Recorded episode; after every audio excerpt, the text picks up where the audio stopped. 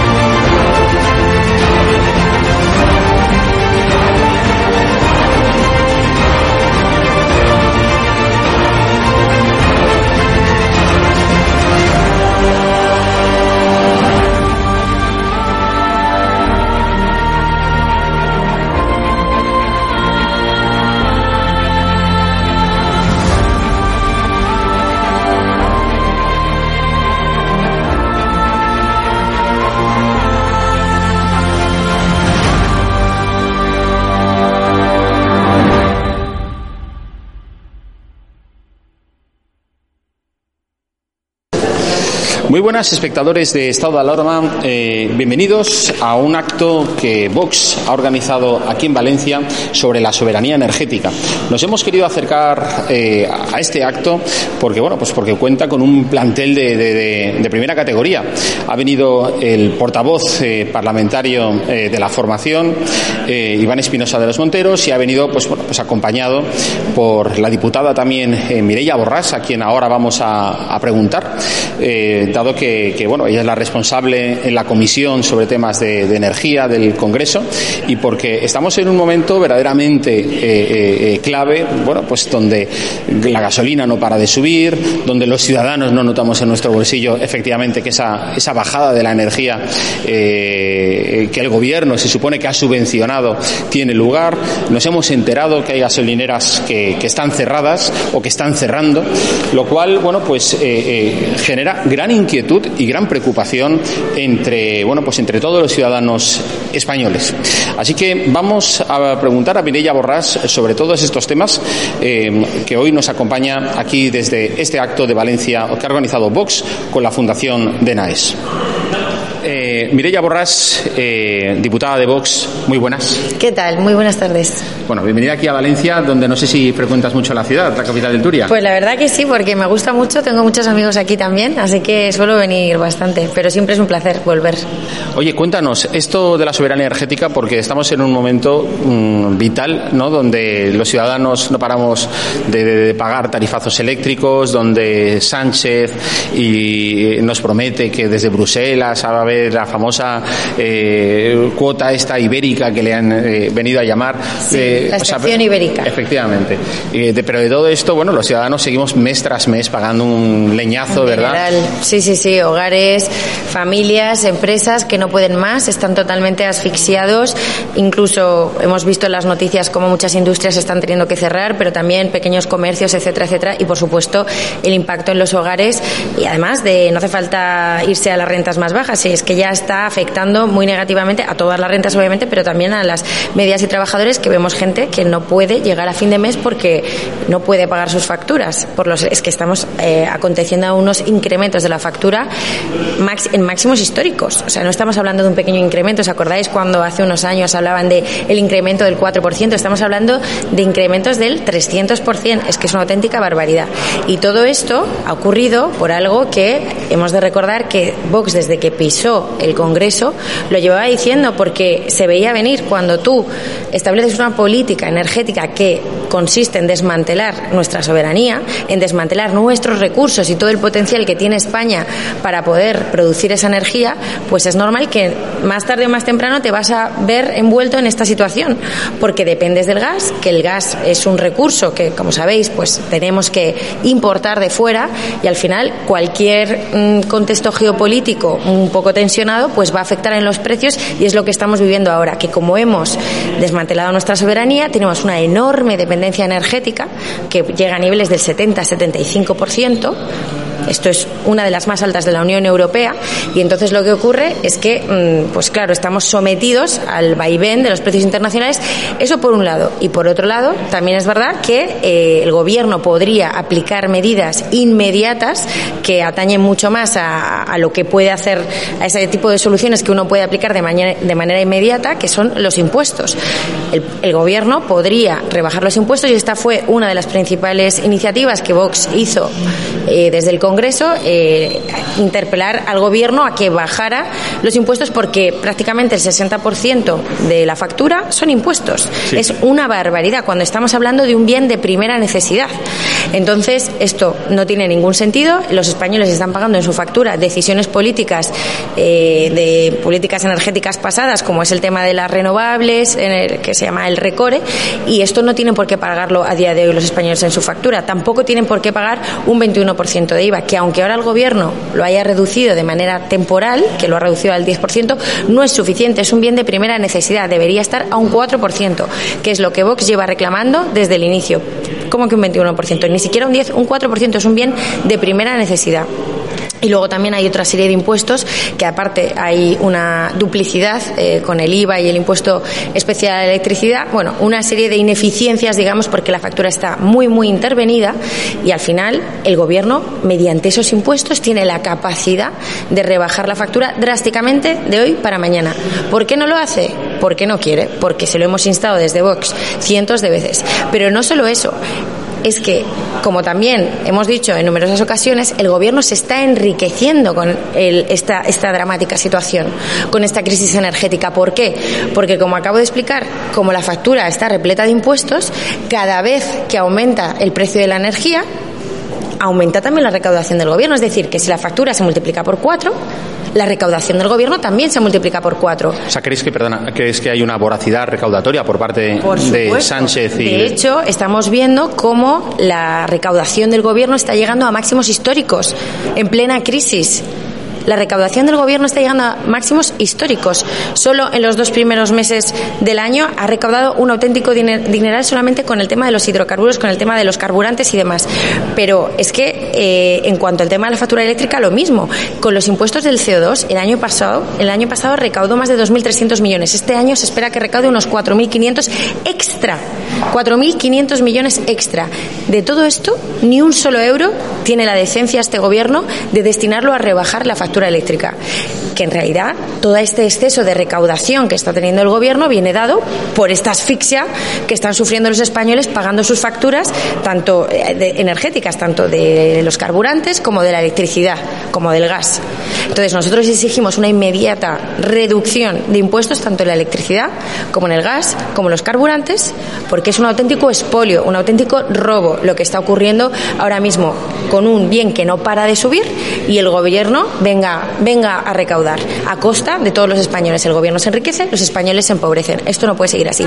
Y luego, aparte, también exigimos, y estas ya son medidas más a largo plazo, la recuperación de nuestra soberanía, de poder explotar y poder, eh, además, investigar también, que saben que está prohibido por, por la ley de cambio climático, en la que solo Vox se opuso, haciendo una enmienda a la totalidad. Solo Vox, todo el resto de partidos votaron eh, a favor de que saliera esta ley, a favor o abstención, vamos, permitieron que saliera esta ley y solo Vox se, se opuso porque sabía los riesgos que supondría esta ley y hoy estamos sufriendo las consecuencias de lo que ya en su momento Vox anunció. Sí, por ejemplo, en ese sentido, ¿qué piensa Vox de las prospecciones que Marruecos, por ejemplo, quiere realizar en las aguas que, bueno, que se supone que son españolas, por de Canarias? Efectivamente, lo hemos conocido recientemente como Marruecos ha encontrado eh, mil, mil millones de barriles, una barbaridad que le va a asegurar su autosuficiencia energética y que a España, si España hubiera encontrado eso porque no hubiera estado prohibido el investigar y explotar nuestros recursos,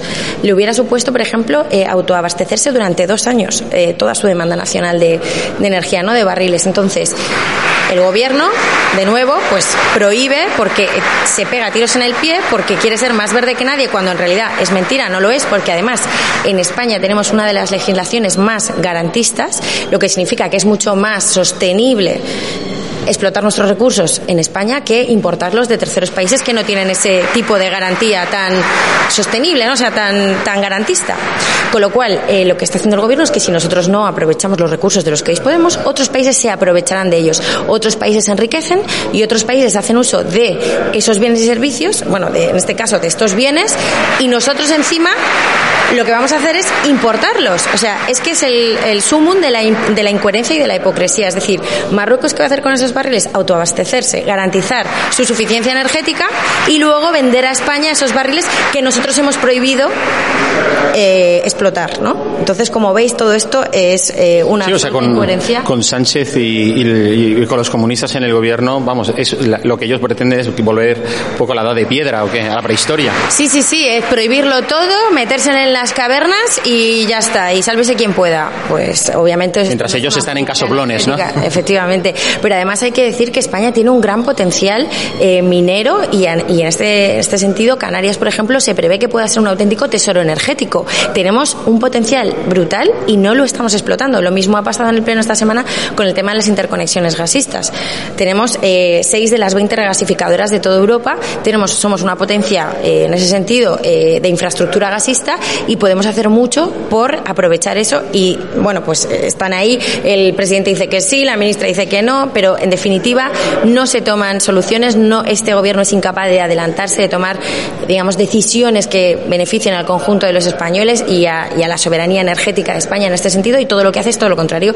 Quiere cerrar, las centrales nucleares. ¿Por qué? Por ideología. Pero esto lo ha dicho hasta el expresidente de la Comisión de Expertos para la Transición Energética. No lo dice solo Vox. El, este señor ha dicho, que es el expresidente del Comité de Expertos, que las nucleares no hay absolutamente ningún sentido para cerrarlas porque además las necesitamos. Como sabéis, generan más del 20% de eh, la electricidad en nuestro país y eh, se, cierra, se cierran o se pretenden cerrar simplemente por motivos ideológicos.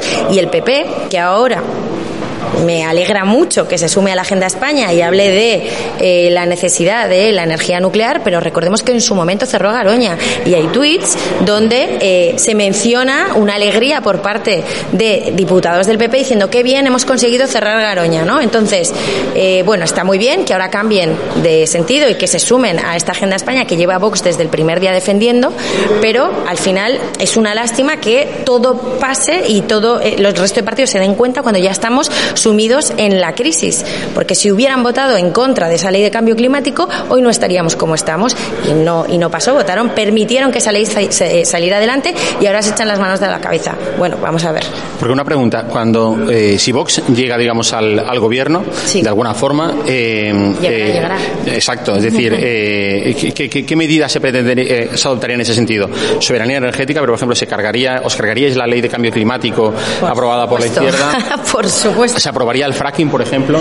Bueno, vamos a ver. Eh, en cuestiones concretas, esto es algo que uno tiene que estudiar eh, en cada caso concreto, en cada momento concreto. Es decir, la tecnología va avanzando a un ritmo eh, brutal y, exponencial.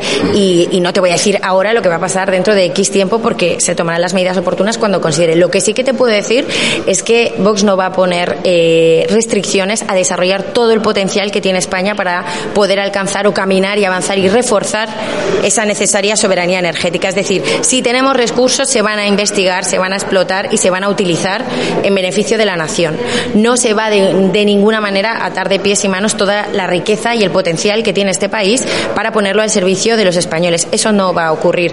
Todo lo que consideremos que sea positivo, centrales nucleares, explotar nuestros recursos, eh, eh, potenciar nuestro sistema, por ejemplo, de infraestructuras, todo esto va a ocurrir porque será en beneficio de por y para los españoles. Ahora, eh, las medidas concretas, nosotros apostamos, como sabéis, por un plan nacional de soberanía energética que precisamente tenga en cuenta todos los recursos de España tecnológicos, humanos, naturales, que se puedan poner al servicio de la nación para potenciar y reforzar esa soberanía energética. Y dos últimas cuestiones, porque sé que tienes una agenda muy apretada. ¿Qué piensas del cambio climático? ¿Qué les dirías a todos aquellos que no creen en el cambio climático? ¿Que no creen en el cambio climático? Eh, bueno, vamos a ver, yo lo que os puedo decir que el cambio climático es un debate científico y me gustaría aclarar que muchas veces desde el Congreso, incluso, bueno, pues también en redes sociales, se menciona este tema como que en Vox somos negacionistas, que negamos el cambio climático. No, esto no es así. Nadie niega el cambio climático porque es un hecho científico. El, el clima en sí mismo es cambiante. Nadie niega que esto ocurre y que las temperaturas varían a lo largo del tiempo. Desde hace miles de millones de años, vamos, desde que existe el planeta. Entonces, esto es un debate científico. El por qué suceden esas oscilaciones de temperatura es algo en el que Vox no se mete, es un debate científico. Es cierto que hay científicos que consideran que esto es debido a la huella antropogénica, de, o sea, la huella humana, y hay otros que consideran que no, que simplemente es un efecto natural del clima. Hay otros que consideran que el humano tiene que ver, pero en una muy pequeña parte, otros más, otros. Bueno, esto, como digo, es un debate abierto, que obviamente hay muchos intereses en asociarlo a la actividad humana, porque así, digamos, los poderes públicos, los lobbies y las grandes potencias económicas pueden intervenir en la actividad económica, bajo esta premisa. Esto es lo que denuncia Vox. Es decir, vamos a ver, esto es un debate abierto que no hay científicamente nada demostrado al 100%. Hay tesis, hay valoraciones, hay estudios, por supuesto, pero hay estudios a favor, en contra. ¿Y tú personalmente qué piensas? Entonces, yo personalmente no te puedo decir porque yo no soy científica. Yo lo que sé es que es un debate abierto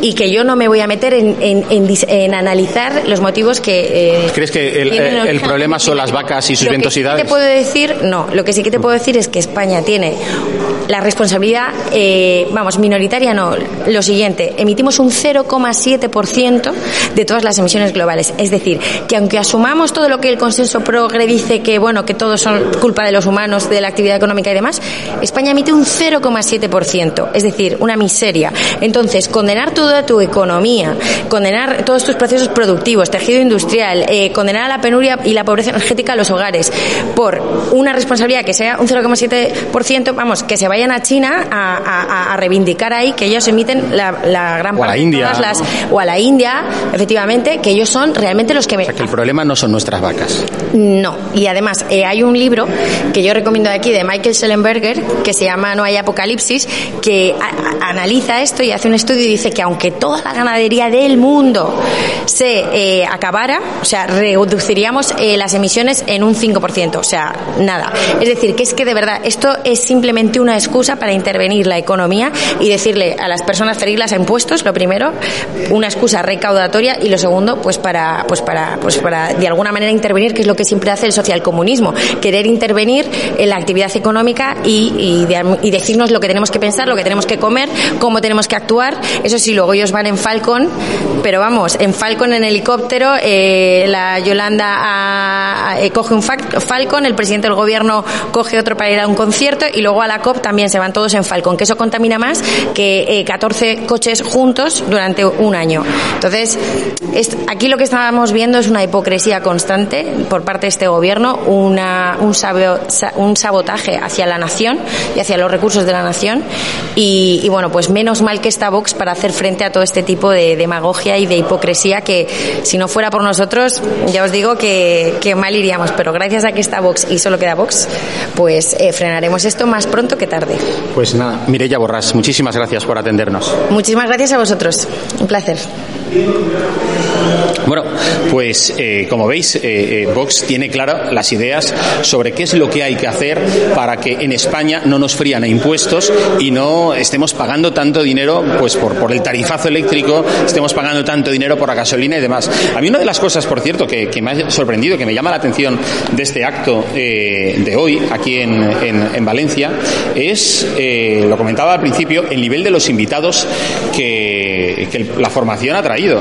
O sea, aquí, por ejemplo, eh, tenemos que además de Espinosa de los Monteros o Mireia Borrás, con la que eh, acabamos de hablar, bueno, pues eh, ha venido gente como, bueno, pues Luis del Rivero, vicepresidente primero de Repsol durante cinco años, entre 2006 y 2011. ha venido también, bueno, pues gente del ámbito de la ingeniería, pero por ejemplo también han venido, bueno, pues personas de, en el ámbito de las centrales nucleares, sí, por ejemplo, aquí lo tengo, eh, eh, a ver, esto, bueno, mm, ahora no veo el nombre, pero bueno, sí, de la central nuclear de Cofrentes, por ejemplo, ha venido uno de sus eh, directivos, también ha estado Florentino Portero, está Florentino Portero, historiador y científico, lo que menos me gusta es que diga que es del Consejo Científico del Real Instituto del Cano, que no deja de ser un lobby financiado por el gobierno de, de. Y ha venido también Humberto Calderón, que vamos a entrevistar, y lo veréis en otro próximo programa, exministro venezolano, de expresidente de PDVSA y de la OPEP, y que seguro que sabe mucho de Zapatero y de sus relaciones en, eh, eh, en, Venezuela con el régimen chavista eh, de Maduro. Bueno, pues a, a todos vosotros muchísimas gracias por seguirnos en el día de hoy, españoles de bien, amigos patriotas.